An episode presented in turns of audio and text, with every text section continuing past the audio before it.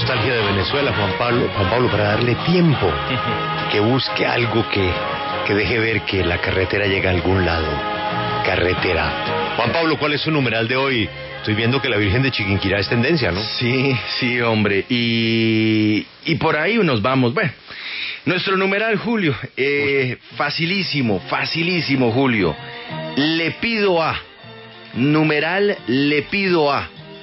De tal manera que usted, a través de nuestro numeral, hoy pueda pedirle a. Le pido a el eh, gobierno que nos ayude a destrabar la situación.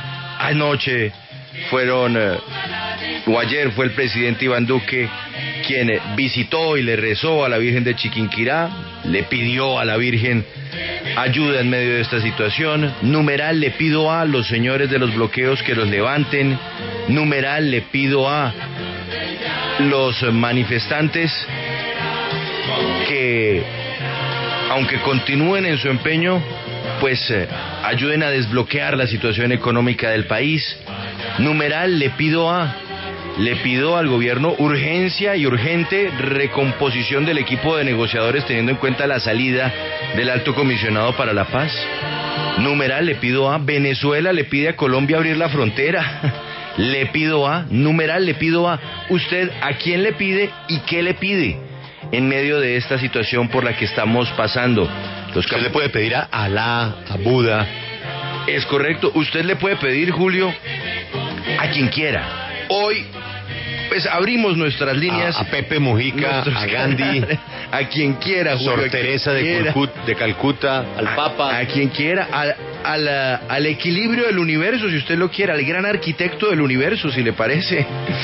Numeral le pido a, pero también eh, usted puede pedirle o a entes supraterrenales o a seres humanos. Le Óigame, Julio, le pido a el Congreso que trabaje y que de repente desde el Congreso empiecen a sacar adelante las soluciones para este problema que de pronto no avanzan a nivel de la presidencia. Es que por eso son un cuerpo independiente. Numeral, le pido a. Le pido a la justicia que avance rapidísimo para que nos explique todos los casos de muertos, heridos y hasta desaparecidos de los últimos días.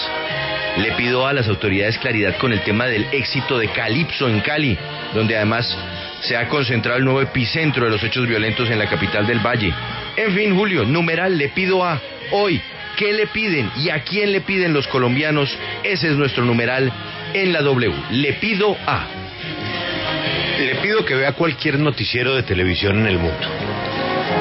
Ya no capamos noticieros, ¿no? Sí, no, estamos en la primera. Una semana es por los excesos de la fuerza pública, por eh, los muchachos que han perdido un ojo, que han perdido la vida, bueno, todo lo que ya sabemos. Pero usted ponga cualquier noticiero hoy del mundo y una de las tres noticias de abrir es el policía en llamas. Es terrible. No, no, no. El policía en llamas, pero además igual. Así como hay videos de la policía en donde se está atacando a la población civil, así como hay videos de civiles disparando, aquí hay toda la secuencia de una bomba, un cóctel molotov Correcto. a un agente de la policía que lo dejó textualmente ardiendo. Mire, ¿sabe cómo dicen los eh, teleinformativos de esta mañana de España, por ejemplo? A ver. se ruega a los televidentes tengan en cuenta que van a ver imágenes que les pueden impactar. Imagínense. No, Pero como si eso no fuera poco, después la ambulancia. eso, eso le iba a decir. La otra es la del bebé. Entonces, que- que es- empatan es la ambulancia, que es una mamá suplicando que le dejen pasar al bebé, y el bebé se muere porque el bloqueo no deja pasar la ambulancia. Sí, así es. Así es de que le pido a...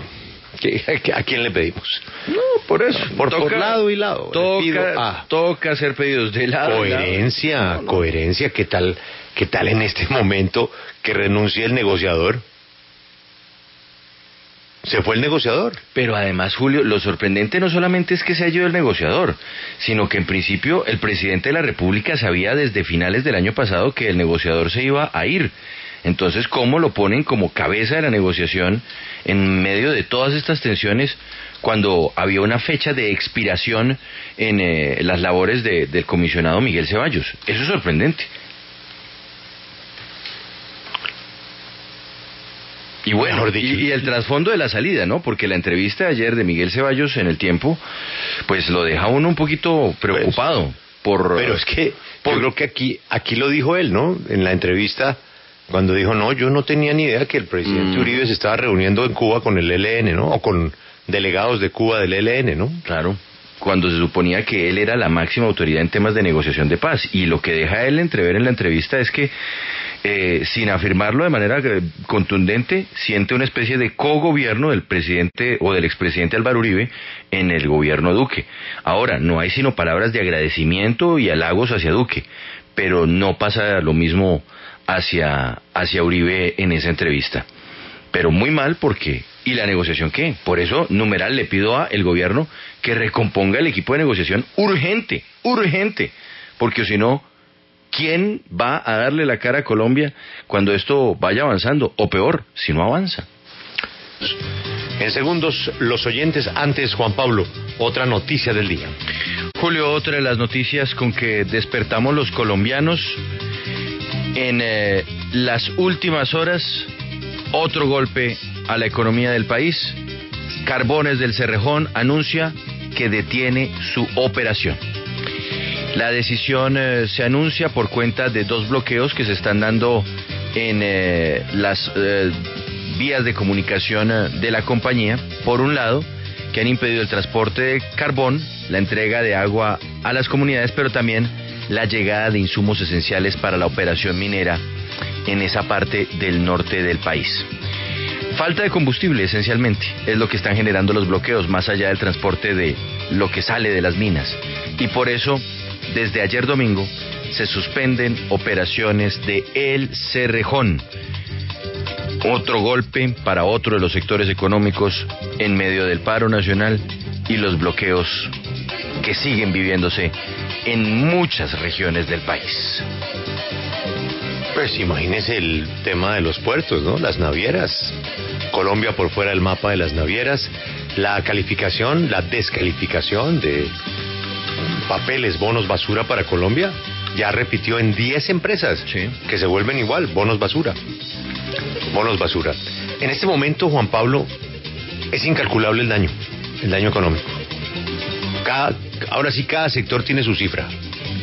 Cada sector tiene su cifra las exportaciones se acabaron, porque sin materia prima, pues no hay exportaciones. Bueno, lo dijo el señor de Azoplásticos, ¿no? Sí, claro.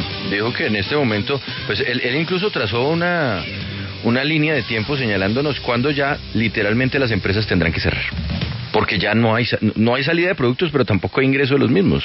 No hay materias primas y no hay salida de productos eh, que se exportan, que se manufacturan en Colombia y se exportan. Es, eh, es terrible porque estamos viendo el marchitar de muchos sectores económicos. Mire, solamente en construcción 472 mil empleos. Está parado el 75% de la construcción. Eso lo dice Camacol. Ya son 120 millones de aves no tienen alimento, ¿no? No. 20 mil toneladas de carne. Tienen que sacrificar. Tienen que sacrificar. 180 millones de huevos. 5.500 toneladas de frutas y mm. hortalizas. Mire la realidad del sector porcicultor, también terrible. Ah, sí, señor. Los porcicultores, mal. Y espere que comencemos con el temita de los productos básicos, ¿no? Recuerde usted que el 80% de la crema dental se produce en Cali, ¿no? 80%. Hmm. Colgate Palmolive, ¿no? La coherencia, estamos en un punto de no regreso. Vámonos ya con